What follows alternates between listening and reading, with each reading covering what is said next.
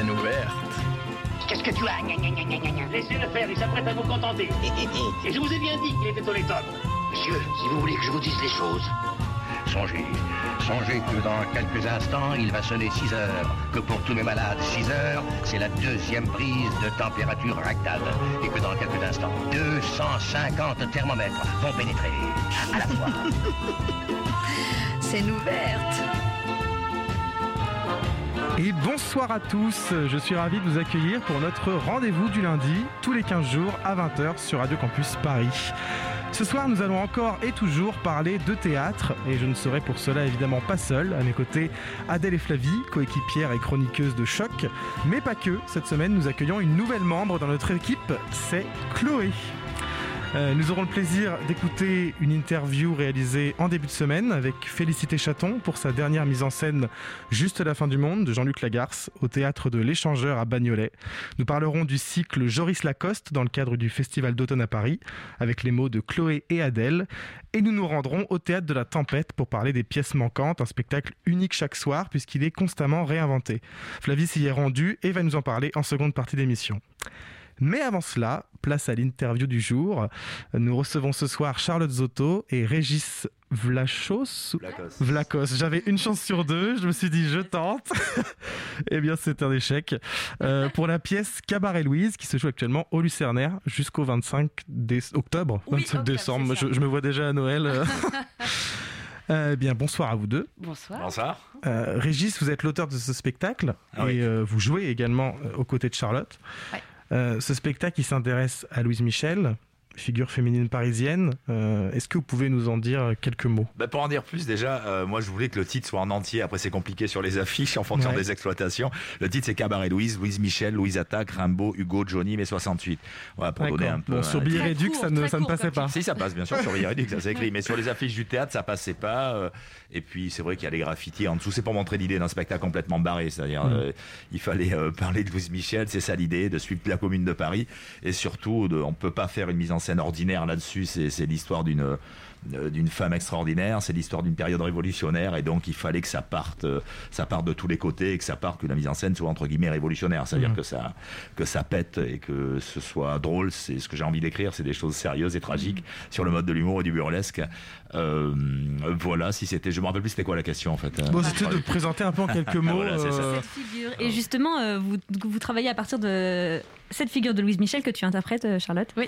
Euh, comment est-ce qu'on fait pour euh, aborder une figure historique comme ça Est-ce que nous on s'est demandé si vous aviez euh, euh, travaillé euh, à partir de matériaux historiques pour toute la partie justement historique sur Louise Michel ou pas? Comment Alors, est-ce que vous l'avez travaillé Tu te rappelles des matériaux historiques ou pas? Oui, bien sûr, euh, ça c'est pas ce que tu as saisi pour interpréter Louise Michel, mais euh, peut-être à partir du procès, peut-être. ouais, pas. à partir du procès de Louise Michel, c'est vrai qu'en fait, quand j'ai lu le, le texte de Régis, il y avait le, la, la partie finale de- du spectacle où il y a le, le procès de Louise Michel, où elle, elle se retrouve en train de, de, de, de- de dire, euh, de, de, clamer son, son, son, envie de, faire la révolution, tout ça. De, en fait, on, voit l'injustice et ce qui m'a vraiment frappé, c'est que c'est exactement les mots que Louise Michel a sortis. Elle a vraiment dit à, tous ces gens euh, de, la, de la tuer, quoi. Elle a dit tuez-moi, elle a dit euh, des choses, euh, je sais pas, très fortes. On, on voyait euh, vraiment la puissance du personnage et moi, c'est ça qui m'a intéressé, ce côté féministe euh, euh, qui est encore hyper d'actualité d'ailleurs. Euh, euh, on l'a fait euh, dans le spectacle, d'ailleurs, on, on fait vachement d'anachronisme, on, on parle énormément de. On fait vachement de liens parce qu'en fait, ça se répète, les choses se répètent. On a beau euh, évoluer, dans la... en fait, les choses ne changent pas. Oui, donc c'était ça, c'était, c'est vrai que c'était le, le, le moment le, le plus, euh, enfin, quoi, qui est Le plus plus fort. fort, Oui, c'est le vrai, ouais. le vrai procès. Enfin, j'ai coupé parce qu'il fait des pages et des pages. Ouais. Moi, j'ai, c'était, euh, c'était subjugant de se dire qu'elle avait dit ça à son procès. Après, on a lu aussi c'est- euh, c'est pas mal de bouquins. Euh, Régis, il a, il a énormément lu forcément puisque c'est lui qui a écrit et puis, euh, puis c'est vrai que moi il m'a, il m'a conseillé des, des, des trucs à lire. Mais s'est vite m'imprégner. emparée du rôle, là, vite incarnée à sa manière. euh, Elle s'en est, elle Oui, vite incarné, elle a fait un c'est beau travail de comédienne et c'est une, euh, entre l'intuition, la réflexion, enfin, c'est beaucoup de choses aussi, comment on incarne un rôle. ouais. Et comment c'est venu euh, cette, euh, cette envie de, de travailler sur Louise Michel? Est-ce que c'était déjà là? Est-ce que ça fait longtemps que c'est là et c'est sorti. Oui, ça fait longtemps que j'avais envie de. Non, j'ai eu envie de faire un cabaret avec des, des textes de théâtre que j'avais envie de faire. Bon, il y avait Rimbaud, le, le forgeron, c'est un peu un, un poème extraordinaire, un des plus beaux que je connaisse, à mon sens, et qui est et qui est inconnu. Personne ne connaît le forgeron, même des profs de lettres ne connaissent pas. C'est un poème inconnu de Rimbaud. Il y avait le procès de Louise Michel, il y avait des poèmes d'Hugo, il y avait aussi du Nougaro. Donc faire un cabaret à l'origine où on passe, euh, ben voilà, c'est des numéros, donc on ne fait pas forcément de lien, c'est des numéros. Et petit à petit, en, en m'intéressant, en feuilletant sur Louise Michel, euh, et euh, euh, me suis rendu compte, non, il faut qu'il y ait cette rame historique. Quoi. Il faut parler de la commune parce que j'ai découvert des choses. C'est aussi ça, on vient là, on, on se plonge dans d'immenses éclats de rire en découverte historique. On se dit c'est pas possible, on rigole. Enfin, c'est c'est euh, c'était ça, c'est faire du délire avec des, découvertes historiques. quoi. Et l'idée d'apporter du coup cette euh, dimension, de mêler le cabaret en fait à tous ces, avec tous ces textes euh, euh, littéraires ou historiques. Euh, donc l'idée c'est de faire un peu comme euh, des moments en fait, euh, des moments de littérature et, les amalgamer ensemble, enfin les, les amener ensemble, même si a priori ils sont pas forcément liés. Mais est-ce que c'était aussi euh, un moyen de- d'amener, euh, je sais pas, le cabaret c'est aussi tout un imaginaire euh, qui nous ramène à quelque chose de très festif. Euh, euh, il y a, enfin, ça comporte aussi de, du chant. D'ailleurs, vous chantez dans le spectacle, euh, vous jouez de la musique. Euh, et donc justement, c'était, quoi cette volonté justement d'amener euh, cet imaginaire euh, beaucoup Bah, plus c'est d'emblée, tu l'as dit, c'est-à-dire, euh, c'est d'emblée de. Oui, on va parler de Louise Michel et de la commune de Paris, mais ce sera la fête. Voilà, c'est-à-dire que le. C'est alléger quand même le propos aussi, parce que, euh, parce que voilà, on voulait pas. euh, euh, nous, on, fait, des- on fait souvent ce, genre de spectacle, des spectacles qui parlent de choses importantes et historiques, mais en même temps. On veut alléger le propos, on veut pas que ce soit trop chiant, on veut que ce soit quand même assez léger et accessible à tous. On est vraiment pour un théâtre populaire. Donc du coup, euh, Parce que l'intérêt, c'est par exemple, c'est que l'intérêt, c'est voilà, c'est de faire de la fête sur un sujet euh, fort. Et du coup, par exemple, sur le Festival d'Avignon, qui a été un énorme succès sur ce spectacle euh, en 2019, parce qu'on a pu le faire en 2020, c'est que on a vu, enfin, des amis qui le voyaient à, à le spectacle, et ensuite nous attendaient à la sortie, discuter avec les gens, dit mais il y a 90% des spectateurs ne connaissent pas la Commune de Paris et, et Louis Michel, ils sont venus parce qu'ils ont vu cabaret.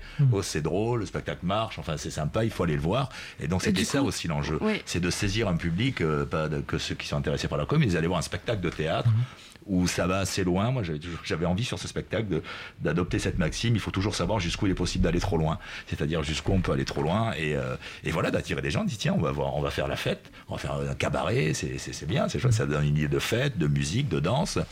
Et, en euh, fait, et en fait, on se retrouve, les gens sortaient, là, c'est une, copine qui m'avait dit ça, mais les gens sortent, mais, mais je, je connaissais pas Louise Michel, je connaissais pas la commune, donc le pari est gagné quand on fait ça. c'est- Et ceux qui connaissent Louise Michel ne, ne- ne sont pas déçus non plus, puisqu'on on dit quand même, euh, voilà, Ça ça, tient. tient les, les deux côtés, quoi. Oui, c'est comme un moyen de prendre le spectateur par la main pour lui dire euh, viens, on va, Voilà. on va parler de ça, mais en fait t'inquiète pas. Et puis hop, tout d'un coup vous le prenez, enfin vous l'englobez dans quelque chose, mais sans qu'il s'y attende. Et euh, est-ce que vous avez eu des retours de spectateurs qui ont dit que justement ça leur donne envie d'en connaître plus sur euh, la commune et sur tous, de Paris à peu tous Ouais. le disent, bien sûr. Et Euh, c'est Je sais pas comment ça se fait. C'est peut-être le format qui fait qu'il la rend. euh, Oui, c'est vrai que à chaque fois, euh, tout le monde nous dit oui, je veux m'intéresser un peu plus à cette femme parce que Ouais. euh, parce que oui, il faut creuser quoi. Et sur ça et sur la commune, euh, ou sinon ce qu'on dit souvent quoi, Zola a écrit ça. Il a dit qu'il fallait massacrer le peuple. Ah ouais, il a dit ça. Il faut en terminer avec cette racaille. Il faut tout exterminer. Il a écrit ça. Donc des choses, on se dit euh, non mais qu'est-ce qui s'est passé? Qu'est-ce qui s'est passé avec cette euh, avec cette violence quoi Voilà. on a, on a, Non, on une, a un souci technique. on a juste une, une- une- une énorme bestiole volante qui vient de tourner autour de nous. Euh, on est en train de régler ce problème euh, en direct. On l'a fait sortir du studio. Direction Swan Blanchet qui se trouve à la réalisation. C'est pas. On va vite l'envoyer en régie. Mais où est que fait-elle Bon, elle tourne autour de nous. Euh, bon, Ben on- voilà, c'est bon. la révolution. on a donc Charlotte qui, euh, qui s'est euh, actuellement réfugiée en régie. Elle est phobique. Mais- Elle, a, elle a une vraie phobie. des- Mais, mais Régis est fort et il reste avec nous, donc on va, on va quand même. euh, on va Elle- la faire sortir on va la continuer. lumière. Elle, elle- elle Oui, est, elle est attirée par la lumière. Euh, Ça ne fait pas partie d'un happening, non, non, c'est bien non, réel non, ce passe. Ça pourrait faire pa- partie du c'est cabaret. énorme, c'est euh, c'est très gros. J'ai jamais vu ça de, de ma vie, je crois. je sais pas ce que c'est exactement. Euh, c'est un frelon. Alors, Charlotte nous dit depuis la régie que c'est un frelon asiatique. Euh, Est-ce que j'ouvrirai pas une fenêtre Peut-être qu'on peut ouvrir une fenêtre pour le faire sortir. Alors, euh, moi, il y a quelque chose euh, qui, qui m'intéressait, qui m'intriguait un peu, que j'avais envie de voir avec vous. C'est que j'ai trouvé ça un peu déroutant les, euh, les ruptures qui avaient lieu à plusieurs reprises avec le régisseur, avec l'actualité. Et, et je me suis demandé, est-ce que c'était important pour vous, on en parlait justement là, de, de, de devoir euh, un peu alléger le sujet, de devoir peut-être euh, insérer dans le texte des choses qui allaient euh, ajouter de la légèreté? Est-ce que c'était quelque chose Ah, c'est pas que de la euh, légèreté, c'était il y a deux choses. Et puis sur- de faire un lien avec... euh, Il y a le lien avec l'actualité, et puis surtout, c'était de partir d'une forme classique de comédien qui essaie de faire un spectacle et qui en fait ont entre eux un passé qui n'est pas digéré, comme c'est écrit, c'est-à-dire tout comme n'est pas digéré euh, ce passé de la Commune de Paris par la République. Mm. Voilà, la République n'a pas digéré cette histoire. elle le- c'est une page noire de la République. Et pareil, ces deux comédiens, il y a une page noire entre eux, quelque chose qui n'est pas digéré. Donc il y a aussi ce sens, ce parallèle, ce parallèle thématique. Et le régisseur, bah, c'est la question de l'ouvrier qui prend le contrôle de Mm. l'outil de production. Et c'est un peu ça euh, l'idée du spectacle. C'est la Commune de Paris, c'est les ouvriers, c'est le peuple qui a pris euh, qui a pris le pouvoir parce que le pouvoir s'était enfui aussi. Voilà, donc il y a ça, donc euh, cette thématique.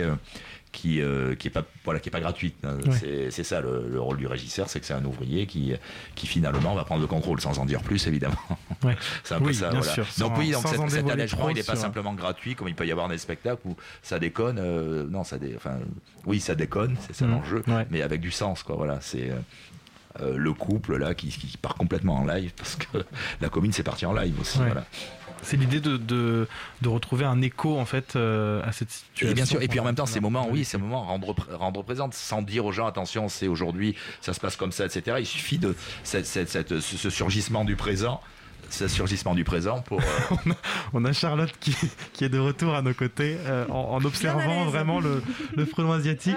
et sans donner des clés. Sans dire voilà il faut penser ça, simplement le surgissement du présent nous pousse à rendre présent la- le texte, sans leur dire attention aujourd'hui c'est pareil, il n'y a pas besoin de le dire quoi. Voilà. Oui, ça- Bon, et, du, ça- et du coup, dans le spectacle, vous passez vraiment, euh, enfin, vous alternez entre deux modes de théâtralité, en fait, entre deux registres, euh, et vous cassez parfois le quatrième mur, vous vous adressez directement au spectateur. Euh, dans une, un- une langue très quotidienne d'aujourd'hui, on a l'impression que c'est vous en fait. Euh, vous jouez à arrêter euh, le spectacle, mais en fait, on a l'impression qu'il s'arrête vraiment tout ça. Et à côté de ça, vous passez aussi dans un registre avec des textes littéraires qu'on a cités et, et, dans une fiction complète avec la lumière. Et comment vous, en tant qu'acteur, vous gérez ça, de passer de l'un à l'autre comme ça euh, constamment En fait, ça demande une espèce de gymnastique. Bah, c'est le principe du jeu. Le jeu, c'est aussi dans, dans l'idée de jeu, il y a aussi l'idée de mobilité. C'est-à-dire, on est euh, quelque chose, on est un autre. Euh, donc là, ça, c'est aussi un plaisir d'acteur hein, de pouvoir faire ça, de- d'être dans une pièce où on n'est pas simplement cantonné à, à la pure incarnation, et c'est-à-dire à- et aussi à rester dans un quatrième mur. Donc on reste entre nous sur scène, ce qui est aussi le principe du théâtre. Et il y a aussi une voilà une forme nouvelle de théâtralité, d'essayer voilà d'essayer de voir, de trouver des outils jusqu'où on peut aller trop loin. Est-ce que on peut faire une pièce de théâtre sans les comédiens? Aussi ça. Est-ce que le est-ce que la société peut se passer du pouvoir politique? Est-ce peut se passer de représentants politiques? C'est aussi ça la question. Et non, c'est un plaisir en tant que jeu pour essayer de, de répondre directement, mais c'est un plaisir en tant que jeu de, de sortir du rôle pour euh, prendre euh, prendre le public à partie ou faire autre chose quoi voilà pour dire aussi c'est ça vient de Brecht en fait moi j'ai toujours été passionné par Brecht la distanciation se prend pas au sérieux je montre que je joue que je suis dans un personnage et que le théâtre est un artifice qui va rendre compte de choses profondes ouais. Et donc il y a ça chez Brecht, c'est que le comédien sort du rôle, quoi, et qu'on peut se changer à vue, on peut faire des choses. euh, et, euh, et aussi Brecht disait que le théâtre est un divertissement. Il il faut savoir de quel divertissement on parle. On n'est pas là pour s'emmerder, quoi. Pas là pour s'emmerder, on est c'est un divertissement. Il faut savoir des sujets de quoi on parle. C'était le principe de Brecht qui. euh, et d'ailleurs, notre première pièce de la compagnie, c'était la vie de Galilée de Brecht. On a pris la pièce la plus chiante de Brecht, qui était la plus testamentaire, 48 personnages, on l'a fait à 5, et pour en faire, on a fait un cabaret d'ailleurs, voilà. C'était un cabaret sur, euh, la vie Galilée, en gros. Ouais. Et là, euh, ce, ce lien, il y a un fort lien, enfin, en tout cas, on a beaucoup d'extraits de Johnny Hallyday euh, dans ce cabaret. Euh, Mais pas que, d'autres euh, artistes Pas aussi. Euh, Il y a Louise Attaque, par exemple. Ouais. Oui, Bah. Cabaret Louise, Louise Attaque, quand j'avais Voilà. entendu ce morceau là, Alors, c'est lié. euh, une, une vieille histoire sortie de ma terre par hasard, sortie d'un livre rouge et noir. Il y a ce livre rouge et noir qui revient souvent, donc avec Louise Michel, euh, j'ai pas pu m'empêcher de dire sur la forme de décalage, avec un décalage qui a du sens. Ils le disent dans la chanson, hein, le rouge et le noir, le rouge et le noir. euh, voilà, donc euh, Louise Michel, Louise Attaque, bon, c'était, voilà, il y avait aussi analogiquement quelque chose de, de drôle à faire dans le titre. Mais puis voilà, là, ça fait un surgissement de Louise Attaque. Moi, ça me plaît. Après, je crois que ça, fait un truc très moderne, enfin, qui a 20 ans maintenant, mais bon. Ça y est, je suis de retour. hein, euh, Ah, nous avons retrouvé Charlotte studio. depuis euh, le studio de la régie. Welcome back, euh, Euh, Charlotte. Charlotte, justement, on parlait euh, de, en tant que, que comédienne, euh, donc sur ce projet, euh, ces allers-retours que tu fais entre euh, Louise Michel et, Simone. et Simone. Ouais. comment, comment, en tant que comédienne, tu, Je l'aborde. l'abordes Comment tu le vis Comment tu... Eh ben, euh, moi, ce que j'aime bien dans ce, dans ce spectacle, c'est qu'en fait, il y a vachement de, de ruptures. Effectivement, on passe d'un personnage à un autre. Et ça, c'est un truc. euh, bon, on l'a beaucoup travaillé avec le metteur en scène, euh, Marc Pistolesi. Mais c'est un truc euh, voilà, que, j'adore. Le- Avoir le sens de la rupture, ce- ce- ce- c'est un truc que, j'aime bien. Passer de Louise Michel. Ce qui est, dur, le plus dur, c'est de passer de Louise Michel à un, un moment assez fort, euh, justement, qui est le, le moment du procès, à, euh, à revenir au cabaret en, en une demi-seconde, alors que je suis en train de pleurer à moitié et d'un coup je dois être hyper joyeuse. Ça, c'est pas évident. Sinon, c'est un truc, euh, c'est un spectacle qu'on adore, c'est un spectacle où on s'éclate euh, énormément. C'est un, c'est c'est une pépite pour un comédien, ça, c'est génial. Voilà. Non, mais ça, on le sent euh, en tant que spectateur aussi, vrai, qu'il y a une, bon. une énergie qui ressort, euh, qui est très, euh, très forte. Quoi. On sent que c'est vivant et que vous, vous, vous, vous- enfin, que vous vous amusez, en fait. C'est ça qui compte aussi. Oui, le metteur euh, en scène vraiment. avait raison de- d'en parler. C'est que le, le texte, déjà, j'avais mis pas mal de gags et de trucs qui allaient assez loin. Et le metteur en scène en a rajouté encore des, des tonnes. Il a tiré la chose pour que ça aille encore plus loin. Voilà, voilà. C'est, c'est- il est très fantasque et c'est un super directeur d'acteur, un super metteur en scène. C'est lui qui a fait la scénographie aussi.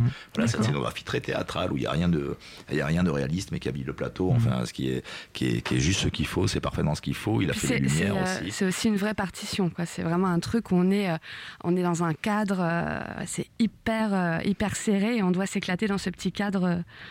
C'est ça, c'est du plaisir dans, des- dans un cadre et dans des rails. c'est ça. Donc, Oui, on sent que c'est très écrit, même dans, les, euh, dans, dans tous les mouvements, dans tous les déplacements. C'est hyper précis, Ouais. en fait, parce que vous devez passer, bah, comme on a dit, de, tout le temps d'un personnage à l'autre, d'une situation à l'autre, très très rapidement. Il y a des Ouais. changements de costumes qui sont Ouais. très rapidement, mais on sent que vous avez eu euh, une certaine inventivité à ce niveau-là, euh, et, et de comment vous gérez, euh, à quel endroit on met tel costume. Enfin, voilà, Ouais. On sent que c'est rodé, en fait, qu'il y a quelque chose qui est, qui est bien euh, bilé, quoi, que ça circule. Ah, il a fallu du temps pour le roder aussi. Et oui, je pense qu'il y a du travail derrière ça. Donc là, euh, l'histoire du spectacle, il a été créé euh, pour Avignon ou avant Avignon? Je l'ai voulu le créer pour fêter les 50 ans de 68. C'est un hommage à la révolte avant tout. Et euh, voilà, donc il a été créé en 2018, En pour les 2018. 50 ans de 68. Mhm. C'est pour ça qu'il y a une référence à 68. C'est juste une référence à la révolte Mhm. de ces 50 dernières années.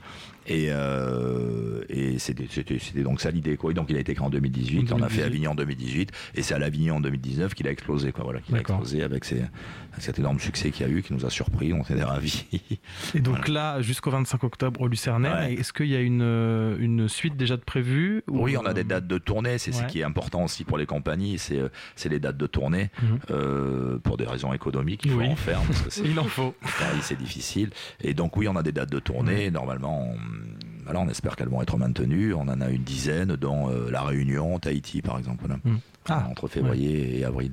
très bien. Voilà. Et on prépare euh, un futur spectacle aussi euh, qui est, euh, qui est voilà, qui est en, en cours d'écriture.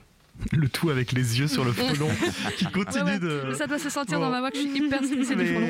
Mais bon, c'était un peu particulier. On a été un peu euh, entrecoupé par euh, un animal. euh, Mais merci quand même de vous être prêté au jeu. Mais malgré, merci euh, à la vous de s'être prêt au jeu, oui, euh, d'être venu nous parler de Avec Louise, plaisir, en qui tout se cas, joue ouais. donc Voilà, au Lucernaire Lucernaire. jusqu'au 25 octobre. Tous les jours sauf le lundi. À 21h. Voilà, à 21h. Voilà, on a toutes les informations. Et moi, je vous propose une petite pause musicale et on se retrouve juste après. Merci. Merci.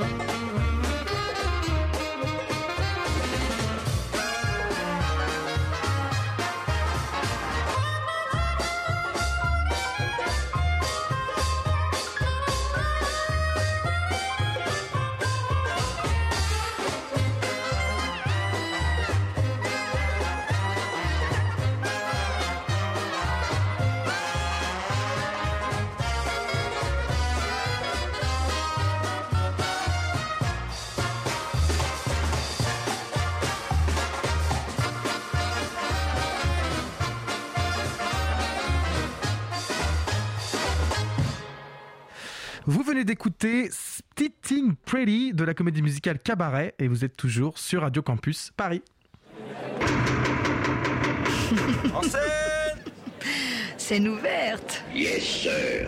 Nous sommes ensemble jusqu'à 21h et là tout de suite c'est Chloé, une toute nouvelle chroniqueuse qui vient de nous rejoindre sur le plateau de scène ouverte. Bonsoir. Bonsoir et bienvenue Chloé. Merci Thibaut. Le début d'une longue collaboration.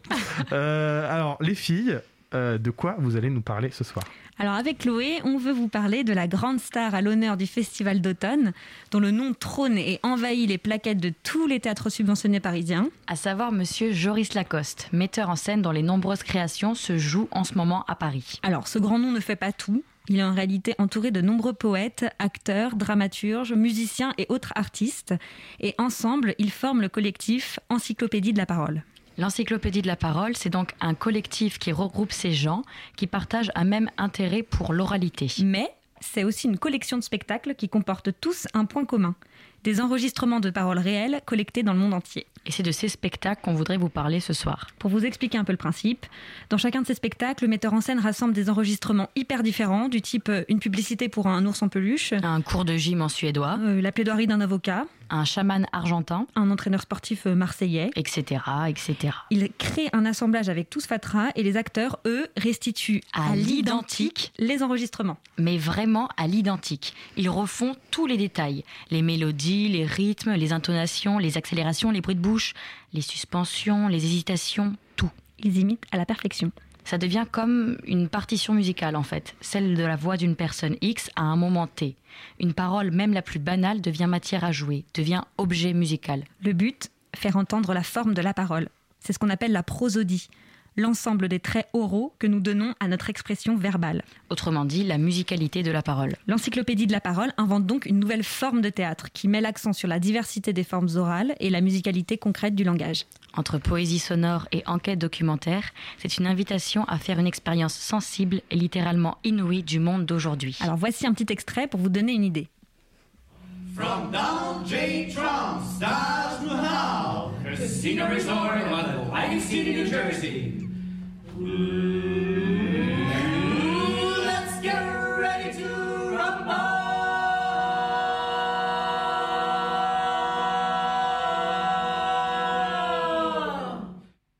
Meteen 3400, ik dacht het al, even denken, 3400 euro, 3400 euro, 3400 euro, hier ballen, 3400 euro, wie meer dan 3400 euro? 35, 3500 euro, 3500 euro, 3500 euro. So that's such a fucked up person. You.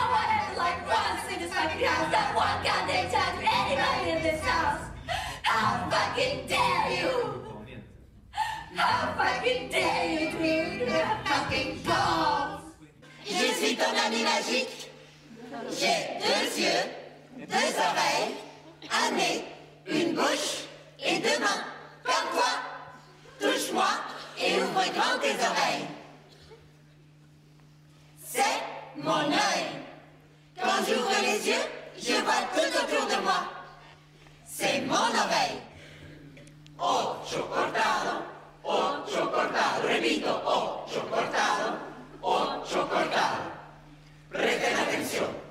Parlez, Vous parlez vous parlez, too fast trop vite pour for me. Yes, vous parlez trop vite pour moi. Fallait vite aller marquer, fallait derrière la pute. C'est ça l'objectif pour aujourd'hui. Aujourd'hui, c'est se faire un plaisir, c'est faire du sport, c'est se battre. Tout le reste, on s'en fout. Vous venez d'écouter des spectacles, des bouts de spectacles de suite numéro 1 et suite numéro 2. Ouais, voilà. Et comme vous venez de l'entendre, ces spectacles, c'est vraiment une espèce de laboratoire de la parole. Il y a vraiment une très grande diversité des textes et, de, et des langues. On était allé voir ensemble suite numéro 2 en 2015 au théâtre de Gennevilliers à Agnières et on a pu découvrir suite numéro 1 il y a quelques semaines dans le cadre du festival d'automne. Et qu'est-ce que ça nous a fait du bien de voir un spectacle comme ça, avec 21 comédiens sur scène qui formaient ce beau et grand chœur. C'est vrai que c'est très très rare aujourd'hui de voir autant de comédiens réunis sur un plateau de théâtre et oui, ça fait du bien et encore plus en cette période de Covid infernale. À l'inverse, j'ai pu voir ce week-end au théâtre de la Bastille Parlement, c'est un autre spectacle de cette même collection et cette fois-ci c'était un seul en scène. Et oui, même si les spectacles travaillent à partir du même matériau, avec la même technique ou avec les mêmes procédés, les formes scéniques développées sont très différentes et varient selon les créations. Ce qui est certain, c'est que dans chacun d'entre eux, il n'y a pas de narration, mais la dramaturgie existe dans le choix de l'ordre des morceaux. Par le montage, l'orchestration et la juxtaposition des enregistrements sonores. Le spectateur ne cherche pas à suivre une histoire ni un fil conducteur, mais se laisse bercer par la musicalité de la parole. Il y a aussi dans les spectacles de Joris Lacoste une véritable désindividualisation des comédiens qui laisse place au son et à la langue. Ce qui a évidemment des conséquences sur le jeu de l'acteur, qui ne cherche pas à incarner des personnages. C'est un exercice très très technique pour les comédiens qui exige une grande virtuosité et qui peut parfois créer des corps étranges. En fait, la musicalité de la parole se ressent dans le corps des comédiens. Le corps se transforme par le dire, et c'est le dire qui va créer la situation. Les acteurs sont presque comme des musiciens avec leurs partitions et leurs pupitres à un récital. Ils ne vont pas chercher à interpréter des personnages, mais le texte traverse leur corps. Un peu comme les rappeurs, si on veut. Après, ce qui nous a aussi frappé dans Suite numéro 2, par exemple, c'est que les textes étaient simultanément, simultanément projetés, ce qui permettait au spectateur de lire ce qui était en train d'être dit. Cela pose donc la question comment au théâtre la parole peut se lire? Comment la lecture sonore peut être dissociée de la lecture visuelle. Il y a une vraie dissociation entre ce que l'on voit avec le texte qui est projeté et ce que l'on entend, ce qui peut troubler aussi le spectateur. En tout cas, ce qui est certain, c'est que dans tous les spectacles de l'encyclopédie, euh, ils permettent tous de créer une sorte de mémoire d'une époque. Voilà, tous ces enregistrements ont comme une valeur d'archive et ces frictions de paroles contemporaines montrent aussi un état du monde. Et donc on vous recommande chaudement ces spectacles, les spectacles de cette collection. Si ce travail sur l'oralité vous intéresse, courez voir Jukebox, blablabla, bla bla, suite numéro 2, suite numéro 3, suite numéro 4 et l'encyclopédiste. Et qui se jouent tous, euh, enfin qui se jouent pour certains jusqu'à fin janvier et ils se jouent tous dans différents théâtres parisiens. Vous pouvez trouver tous les détails des dates et des horaires de représentation sur le site du Festival d'automne. On vous souhaite un bel automne et une très belle rentrée théâtrale. Et je vous propose maintenant euh, de partir à la rencontre de Félicité Chaton. Merci beaucoup les filles pour euh, cette chronique. Euh, alors Félicité Chaton, elle est la metteuse en scène de Juste la fin du monde, qui fait en ce moment même sa première au théâtre de l'échangeur à Bagnolet. Et oui oui, ce lundi soir, au moment même où je vous parle, Toy Toy Toy, hein, j'espère qu'ils m'entendent d'ici. Euh, pour ce projet, Félicité n'est pas seule, puisqu'elle est assistée de Suzy Barret-Fabry. Euh, on retrouve sur scène Aurélia Artaud, Xavier Brossard, Florence Shape, je pense que je l'ai mal prononcé, pardon d'avance, Cécile Péricone et euh, Angèle Perrade. Euh, nous sommes, nous, euh, Félicité et moi, rencontrés la semaine dernière à Bagnolet, quelques heures avant la première répétition sur place. Je vous propose d'écouter plutôt. En scène Scène ouverte Yes, sir Bonjour Félicité. Bonjour Thibaut. Merci beaucoup de, de m'accueillir ici au théâtre de l'échangeur à Bagnolet. Mais c'est une joie. Pour euh, ta nouvelle mise en scène de Juste la fin du monde de Jean-Luc Lagarce, grand homme. Grand homme. Globalement, juste pour ceux qui ne connaissent pas cette œuvre, même si elle, est, euh, elle commence à être quand même bien mondialement connue, Mhm. euh, de quoi ça parle? Alors, je vais résumer l'histoire, qui est la quatrième de coup en fait. C'est un homme qui, qui se sait condamné, c'est-à-dire qui sait qu'il a atteint d'une maladie, et qui retourne dans sa famille après des années et des années d'absence euh, pour annoncer, euh, en principe, pour dire qu'il va, va mourir, et, euh, et qui repart sans avoir parlé. Donc voilà, qu'est-ce qu'on fait de ce silence de Louis? Il s'appelle Louis. Et qu'est-ce qu'on fait du fait également que ce Louis est auteur? Et qu'est-ce qu'on fait quand, parallèlement, on s'intéresse à Jean-Luc Lagarce et on lit son journal et on se rend compte que il y a évidemment plein de, enfin on le, savait, mais il y a plein d'éléments autobiographiques. Alors c'est pas tant, voilà, c'est pas tant l'intérêt pour la, pour l'anecdote parce qu'il n'y a aucune anecdote dans Juste la fin du monde. C'est pas, pas une pièce qu'on peut vraiment dater. Elle est suffisamment euh, en fait, elle est, elle, elle permet, elle est universelle parce que justement, il n'y a pas d'anecdote dans, dans l'écriture de, de. Mais néanmoins, nous, on a essayé de, faire en sorte qu'on qu'on soit vraiment dans, dans un moment qui est orchestré par un auteur. C'est-à-dire qu'il soit, que ce soit à la fois une histoire qui a pu se passer et que ce soit également euh, peut-être euh, un dernier moment de théâtre d'un homme qui va bientôt mourir et qui se fait là, maintenant, devant nous. Comme une sorte de fantasme de qu'est-ce qui se passerait si, euh, si je retournais dans ma famille et enfin si je devais écrire ce que, qu'est-ce que voilà qu'est-ce qu'est-ce que chacun pourrait me dire si si je retournais dans ma famille qu'est-ce que chacun de- des miens pourrait me pourraient me dire d'eux-mêmes. Voilà. Parce qu'en fait, effectivement, donc, Louis ne parle pas. Et qu'est-ce qu'on fait du fait qu'il ne parle pas? Comment on peut entendre ce silence? Et j'ai la sensation comme ça, c'était une, sensation à la lecture et relecture attentive du texte, mais qui s'est assez révélé au plateau, que, que ce silence, en fait, euh, qui n'est pas nécessairement euh, volontaire au départ, euh, mais qui advient, va permettre en fait à chacun des êtres qu'il a quittés il y a fort longtemps, on peut imaginer quelque chose comme 15 ans, ce silence va permettre à chacun de s'exprimer pour la première fois, de formuler tout ce qui n'a jamais été dit, tout ce qui est resté, qui a peut-être euh, voilà, travaillé les uns les autres, etc., euh, de non-dits, de conflits familiaux. Chacun, euh, que ce soit la petite sœur, la mère, et enfin, et enfin le frère, va pouvoir comme ça exprimer ce qu'il a, ce qu'il a, ce qu'il a, ce qu'il a eu, ce qu'il avait au fond de lui et qui n'a jamais été dit. Donc c'est une pièce sur, euh, faite sur la, sur, euh, sur la parole, quoi. La, le bien de la parole. Enfin, je crois le bien que fait la parole. Voilà.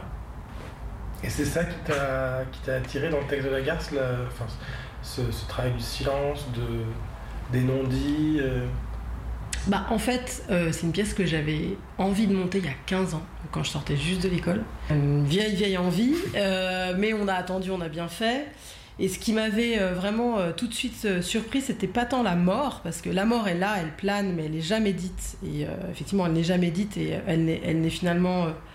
elle, est en confessée comme ça au spectateur, parce que donc Louis s'autorise, se permet, après, se permet tous les droits et s'autorise à parler comme ça régulièrement au spectateur. Mais elle n'est jamais dite. Mais ce qui m'a vraiment frappé, c'est le, le langage, mais tel qu'il apparaît sur la page. C'est-à-dire, moi, j'avais la sensation que, en fait, il saisissait dans sa langue ce que c'est que euh, le lang- ce qui serait le langage de la famille. La famille, c'est l'endroit où, c'est très compliqué de parler, où c'est très compliqué de se parler parce que on, se connaît trop. Euh, c'est des affaires de place. Prendre la parole, c'est prendre sa place.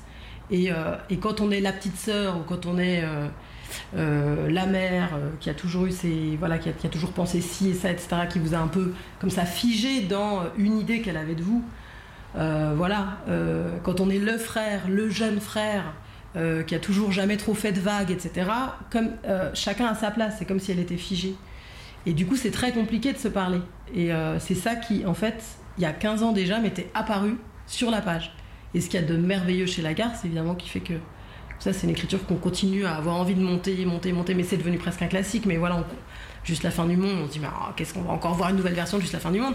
C'est vrai que ce qu'il y a de magnifique, c'est le fait qu'il écrit euh, l'oralité, c'est-à-dire il écrit une pensée en train de se, en train d'avoir lieu.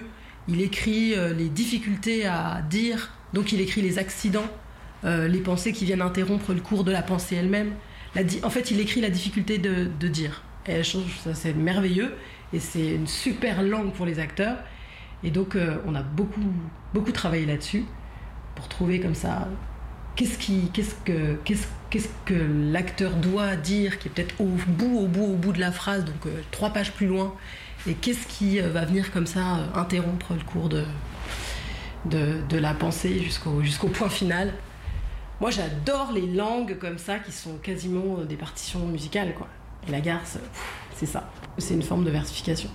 J'en parlais hier à des lycéens, on est allé un petit peu préparer des lycéens parce que le texte est au programme du bac français cette année. Donc du coup on se réjouit d'avoir plein de lycéens la première semaine et on est allé un peu les, les préparer hier et je- c'est une des premières choses que je leur dis. quoi. Je leur dis c'est c'est comme des vers, euh, sauf que c'est c'est- c'est- c'est- ça rime pas, mais c'est des vers, c'est écrit en vers et, et juste pour leur donner un peu envie, euh, une envie un peu ludique comme ça d'aller d'aller lire euh, ce qui se passe déjà à la lecture quand on respecte euh, ces vers. Après, nous, dans le travail, on, a, on, a, on est rentré en, en enquête un peu sur, euh, sur chacun des personnages, parce que forcément, c'est une pièce qui a été beaucoup montée, donc on a aussi des idées, des a priori, des choses qui sont collées comme ça euh, aux personnages.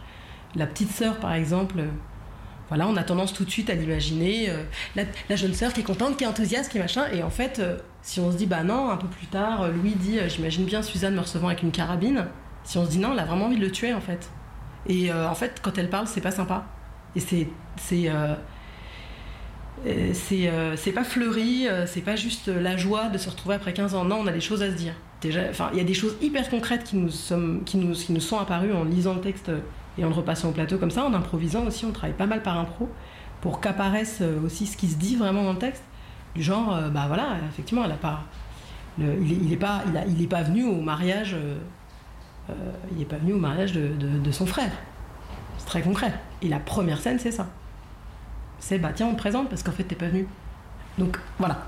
On a fait un gros travail d'impro et tout. Et après, une fois qu'on avait vraiment euh, saisi le sens de ce qui se dit, c'était une joie de se remettre vraiment dans le texte et sa musicalité et voir euh, et comme ça euh, respirer avec le texte parce que c'est ça qui donne toute l'énergie euh, et qui nous, qui nous donne euh, vraiment c'est des mouvements quoi, qui nous donne aussi les mouvements, euh, mouvements de la pièce.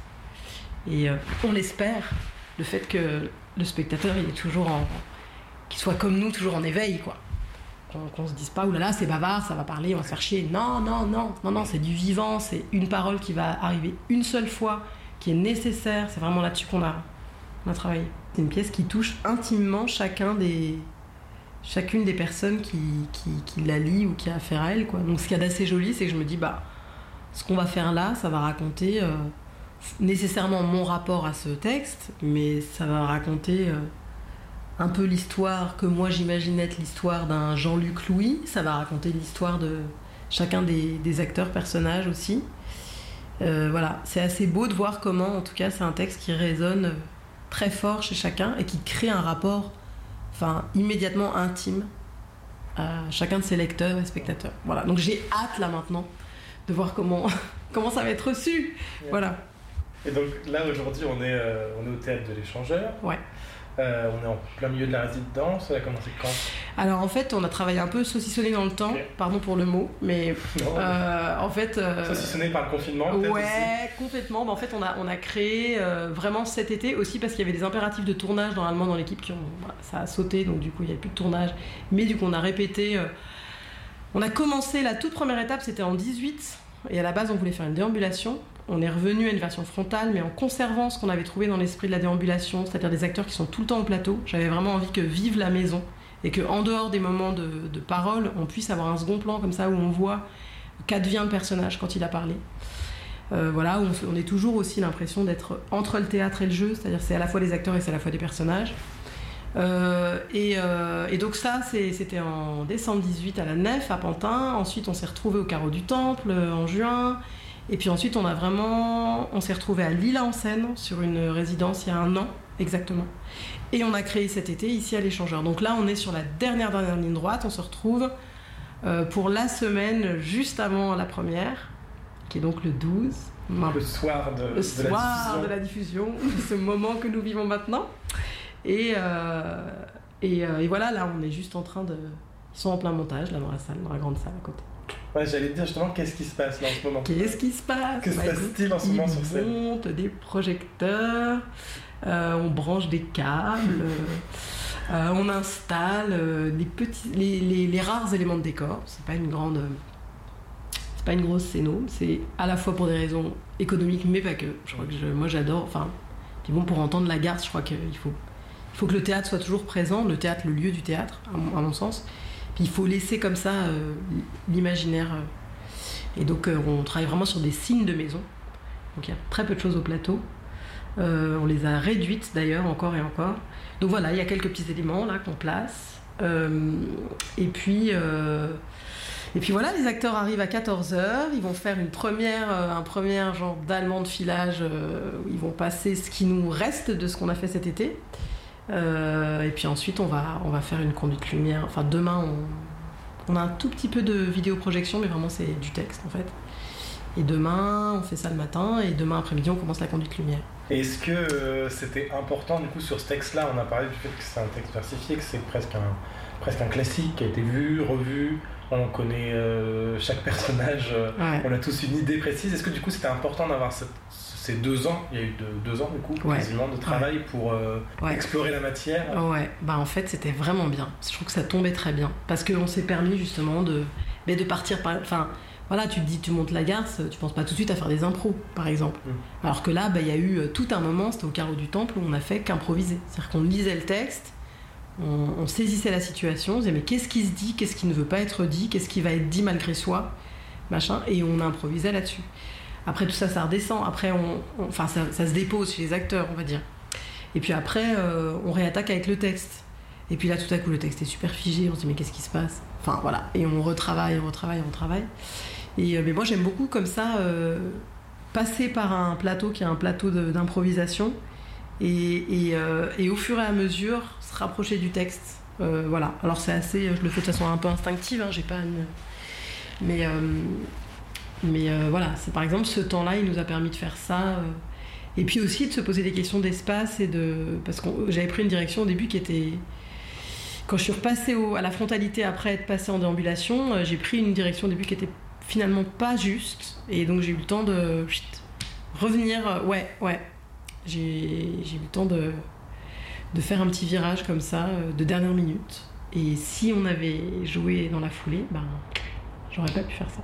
Enfin, Du coup, il y avait, des, il y avait une programmation prévue plus tôt ou pas du tout? Alors d'ailleurs oui, parce qu'en fait en principe, c'est pour ça qu'on a répété très très tôt en décembre, en fait on devait le, normalement on devait le jouer en 19, ce spectacle.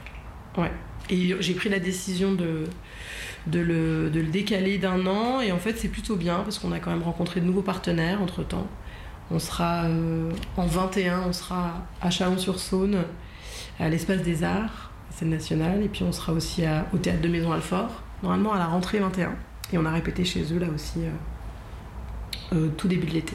Si je me trompe pas, c'est ta troisième mise en scène ou j'en ai oublié. J'ai vu Le Camion Quatre. Ouais. en 2014. Ouais.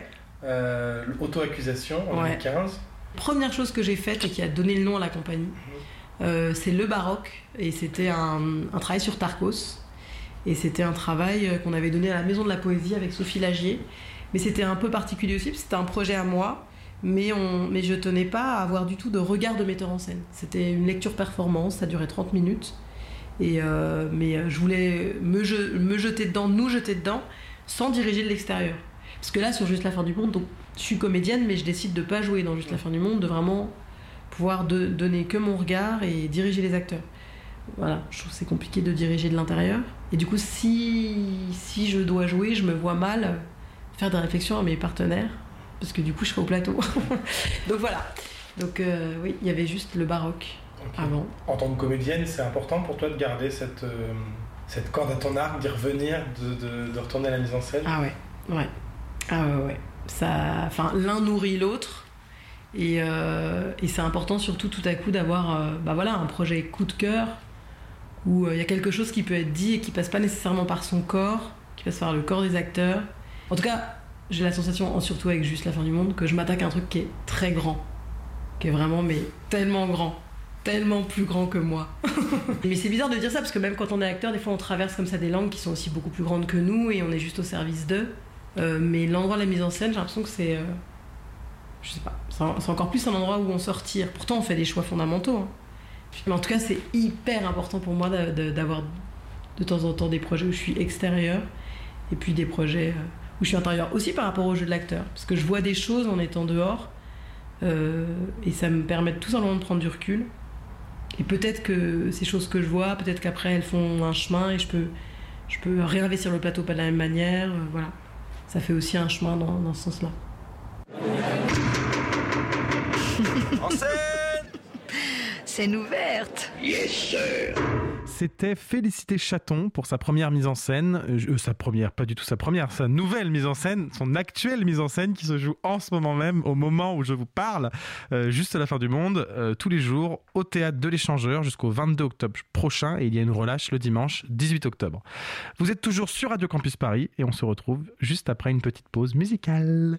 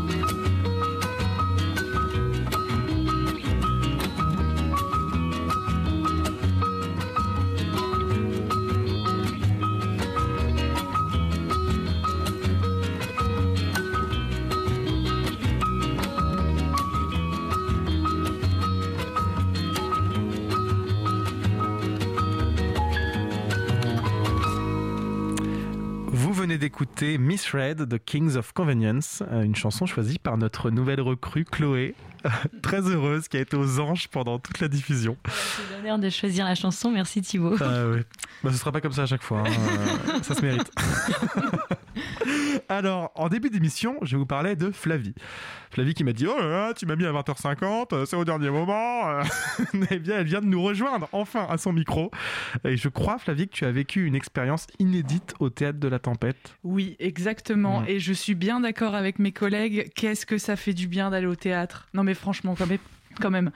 Je veux dire, quand on y réfléchit deux minutes, des endroits où on est des dizaines, des centaines à regarder la même chose, des gens vivants qui vivent des trucs pour de faux et pour de vrai en même temps, des gens non masqués qui vivent en somme quelque chose, n'importe quoi, qui soit du plus concret au plus extraordinaire, et d'être en face, se gausser comme des jambons ou être ému par un mot, une phrase, une micro-caresse sur les cheveux.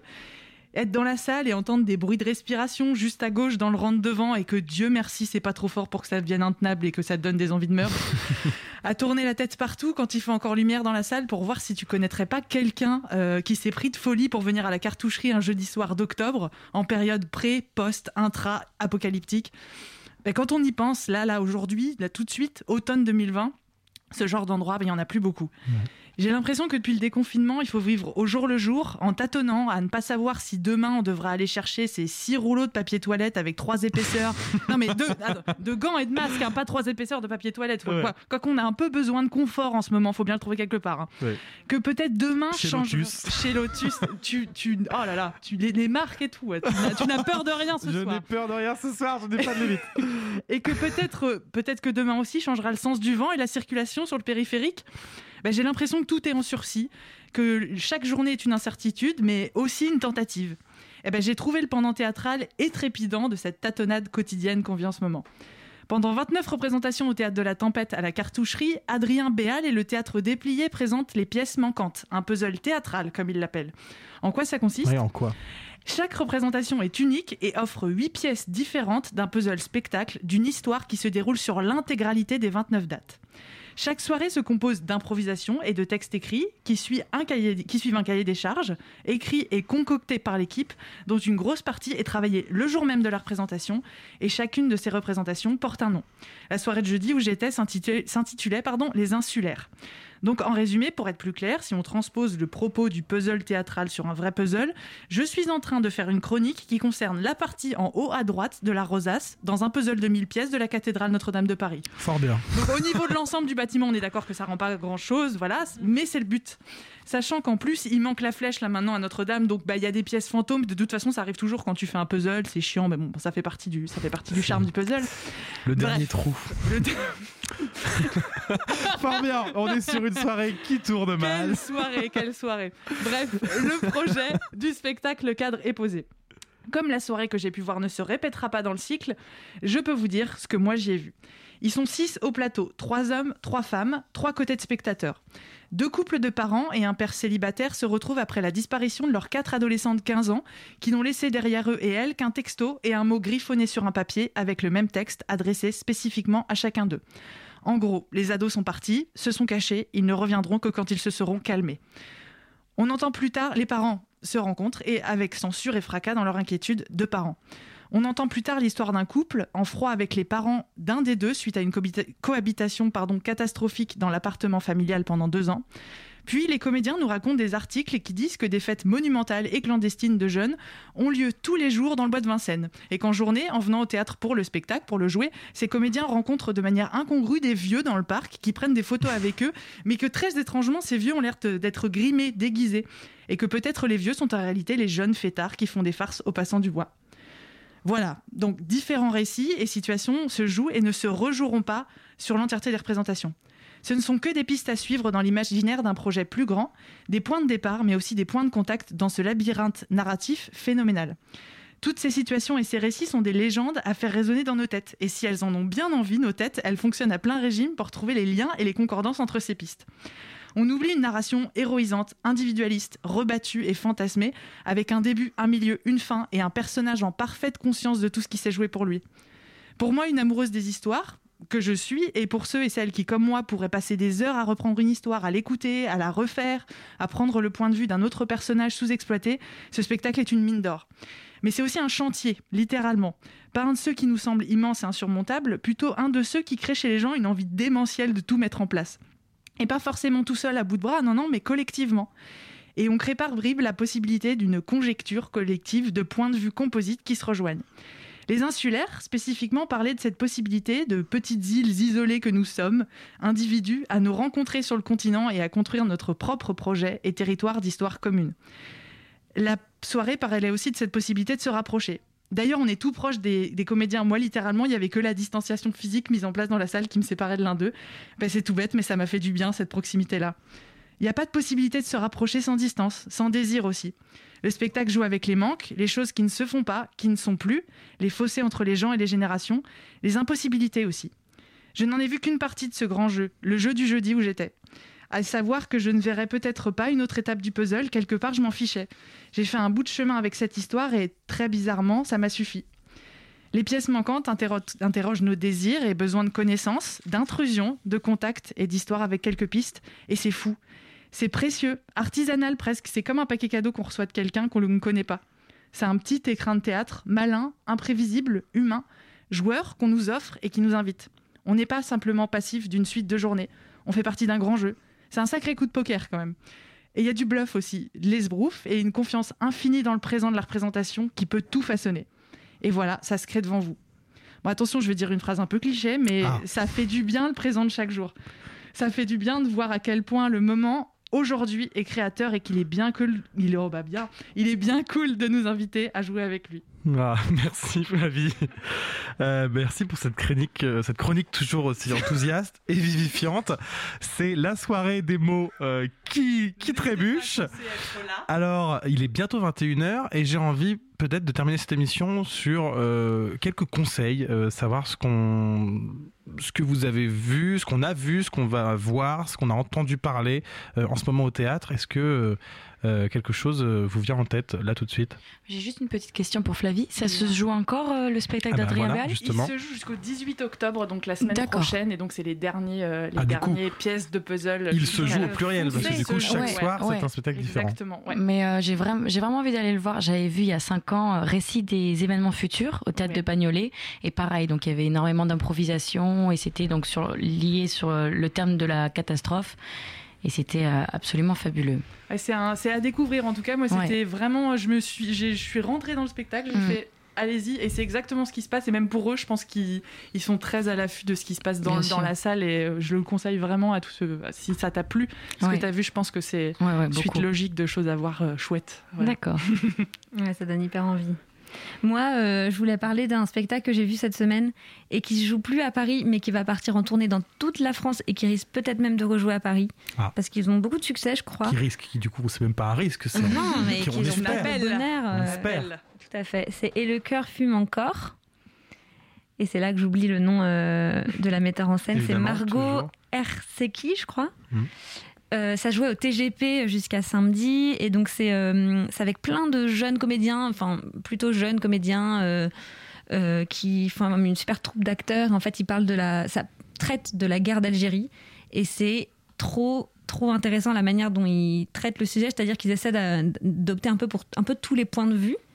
Euh, sur cette guerre. Ils ont travaillé beaucoup, beaucoup à partir d'entretiens et de matières euh, de documentaires et tout. Et ils ont interviewé beaucoup, beaucoup de gens qui ont vécu euh, cette guerre ou alors qui sont des héritiers de ce- cette mémoire-là. Et, et ils ont créé une fiction à partir de ça. Et en même temps, ils créent la fiction en direct, c'est-à-dire qu'ils se changent à vue, ils créent tout à vue. Et, tous les comédiens, enfin toutes les femmes, les femmes peuvent jouer des hommes, l'inverse. Euh, une femme racisée peut jouer une femme blanche. Euh, Ils jouent vraiment sur ces codes-là et ça marche super bien. Ouais, Et je donc c'est euh, le conseil d'Adèle. Bon, on va guetter si savoir si ce spectacle euh, revient. Le titre c'est Et le cœur fume encore. Ça va jouer à Lyon, ça c'est sûr, et dans, je pense, pas mal de grandes Bon, villes bah, de France. pour nos euh, éditeurs nombreux à Lyon. Votre agenda Oui. C'est ça. Mathieu qui nous écoute actuellement. euh, Euh, Mathieu grand- grande pensée depuis à, Lyon. Voilà. à Mathieu. Pensez, oui, parce que Mathieu, l'un de nos chroniqueurs dont vous avez euh, souvent entendu la voix euh, l'année dernière, nous a quittés pour des nouvelles contrées et est parti à Lyon. Alors on espère le retrouver peut-être certains lundis si euh, l'agenda et, et le cœur euh, lui en dit. Mais d'ici là, euh, on lui envoie plein d'amour. Oui, plein d'amour. Eh bien, l'émission touche maintenant bientôt à sa fin. C'est l'heure de se dire au revoir. Je remercie tous nos invités, donc Charlotte Zotto, Régis Vlacos, Félicité Chaton. Je remercie toute l'équipe de scène ouverte, Adèle, Chloé. J'ai fait l'inverse dans les regards, mais c'est pas grave. Flavie. Personne l'a vu. Personne n'a vu que je n'ai pas regardé, j'ai inversé. Swan, qui était ce soir à la réalisation de cette émission. Merci beaucoup, qui a su braver le frelon asiatique. Je remercie également ma chaussure droite qui a permis d'éliminer euh, le frelon asiatique. Et je vous remercie évidemment, vous, très chers auditeurs, de nous être fidèles. On se retrouve dans deux semaines, lundi 26 octobre. Nous parlerons d'un exercice particulier et passionnant, le seul en scène. Nous recevrons pour l'occasion des comédiens et comédiennes confrontés chaque soir à ce registre. Mais tout ça, ce sera dans scène ouverte sur Radio Campus Paris dans deux semaines. D'ici là, portez-vous bien, sortez masqués et courez au théâtre. Scène ouverte. Qu'est-ce que tu as Laissez-le faire, il s'apprête à vous contenter. Et je vous ai bien dit qu'il était honnête Monsieur, si vous voulez que je vous dise les choses. Songez, songez que dans quelques instants, il va sonner 6 heures, que pour tous mes malades, 6 heures, c'est la deuxième prise de température rectale, et que dans quelques instants, 250 thermomètres vont pénétrer à la fois. Scène ouverte.